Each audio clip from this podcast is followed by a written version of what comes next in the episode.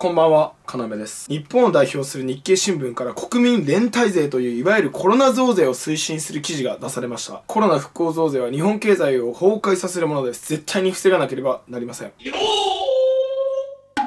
はい、今日はですね、減税ではなく増税メディア一色な国は日本だけだぞ。こういうことを話していきたいと思います。まずはポイント一つ目。世界では増税が当たり前なんだよと日本国民に諭す日経新聞の呆れたコロナ増税推進論。ポイント二つ目。増税と規制強化派のバイデン政権ですら実は増税できていないんだよということです。はい、ではやっていきましょう。まずポイント1点目。未曾有の有事は増税することが世界のスタンダードなんだと日本国民を諭す日経新聞の呆れたコロナ増税推進論です。そもそもですね、日経新聞は日本のビジネスマンで愛読してる方っていうのは結構多いと思うんですね。また就活を控えた大学生だったり、まあ、新卒の社会人にも経済を知るならまずは日経新聞を毎日読んどけっていう感じで、日本でね、一番信頼のおける経済新聞と称されることがよくあります。ちなみに僕もですね、日経新聞の愛読者なので、様々な情報をですね、日経さんからよく取り入れていただいてます。使わせていただいてますが、しかし今日話していきたいのはですね、日経新聞のとんでも記事です。要所要所ピックアップして読み上げたいと思います。日経新聞からアメリカの動きから学び取れるのは、コロナ対策と称したばらまき政策と格差是正や財源確保のための増税という2つの異なるベクトルだ。最重要はコロナ禍で膨張した歳出の後始末である国民連帯税として国民全員が応分の負担をするという考えが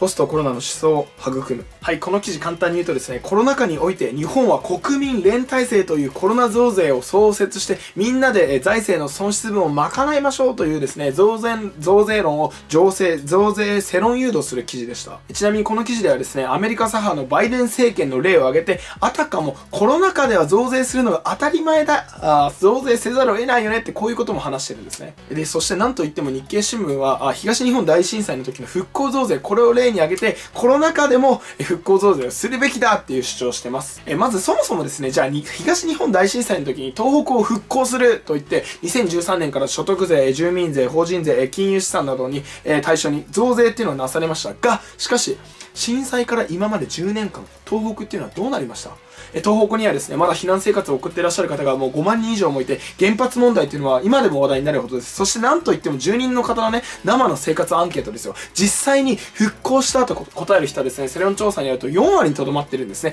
え東北経済の復興目的のために増税が本当に成功したのか、してないよねっていうのがもう今誰の目で見ても明らかなんですよね。え、それにですね、日本の政治家はですね、東北の復興増税を自分たちを支持してくれる利権団体にばらまいて不正に流用させていた、え不正に使わせていたってことが明らかになってますよ。要はですね、増税しても無駄に使われるだけだったということなんですよ。しかもよ、復興だからね、復旧ではなく復興なんですよ。本来ならば復活させて発展させる、この復興するならば、東北だけ例えばね、法人税ゼロにするとか、消費税税ゼロにするとかね、極端かもしれないけど、それに近いくらいの減税政策を実行してればですね、今の東北とは違った東北になったと僕は思いますよ。えこの10年でですね、東京、大阪、もしかしたら東北の一部都市が三大都市に名乗りを上げられる、そういう風な勢いになった可能性すらあるんですよ、この10年でね。つまりですね、今回のような日経新聞のコロナ増税で日本が復活できるっていうような趣旨なんてね、絶対に信じてはいけないということなんです。はい、さて次にポイント2つ目。増税と規制強化派のアメリカの左派、バイデン政権ですら増税できていないということです。日経新聞はですね、バイデン政権は増税を行って経済を乗り切るんだ。だから日本も増税をしてコロナ禍を乗り切ろう。こう言ってるんですよ。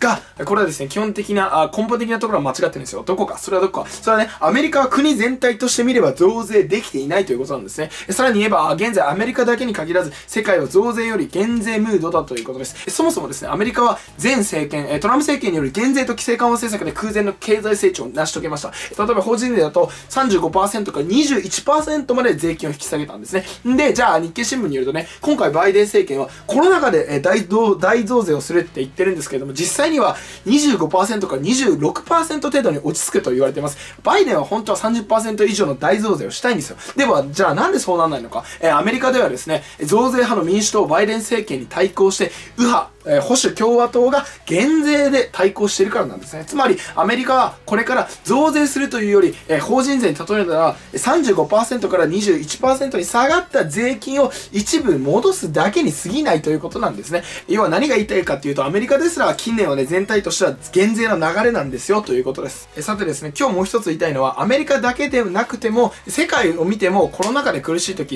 えー苦しい時どうするかっていうと、それは減税政策が取られてるということです。えここでその根拠に共産党の新聞赤旗を見てみましょう。共産党の機関紙なんですけども、一応僕も記事の裏取りしました。なんで紹介します？コロナ禍のもと、暮らしや営業への支援策として、消費税減税に踏み切った国が50に上ることが分かりました。日本でも実現させよう。はい、このようにですね、世界の50以上の国、地域では、コロナ禍で苦しい時には減税政策っていうのがたくさん取られているよっていうことですよ。つうか、減税が当たり前だろうなと、そういう話なんですね。よってですね、今回の日経新聞のアメリカが増税してるからとかね、世界は増税ムードだからとか言って、日本復興増税を創設しよう。えこういうようなですね、ミスリードな記事をですね、信用してはいけません。今までの動画でも説明しましたが、日本はですね、米中に対抗する経済大国を維持しなければなりません。えだから、減税と規制改革を実行して真面目な資本主義をやらなければなりません。左派がはびこるえ大きな政府論だったり、社会主義政策を実行する日本、もうそろそろやめませんか？というお話でした。はい、今日もご清聴いただきありがとうございました。最後にチャンネル登録と皆さん、グッドボタン、グッドボタンお願いします。明日も日本の誇りを取り戻す。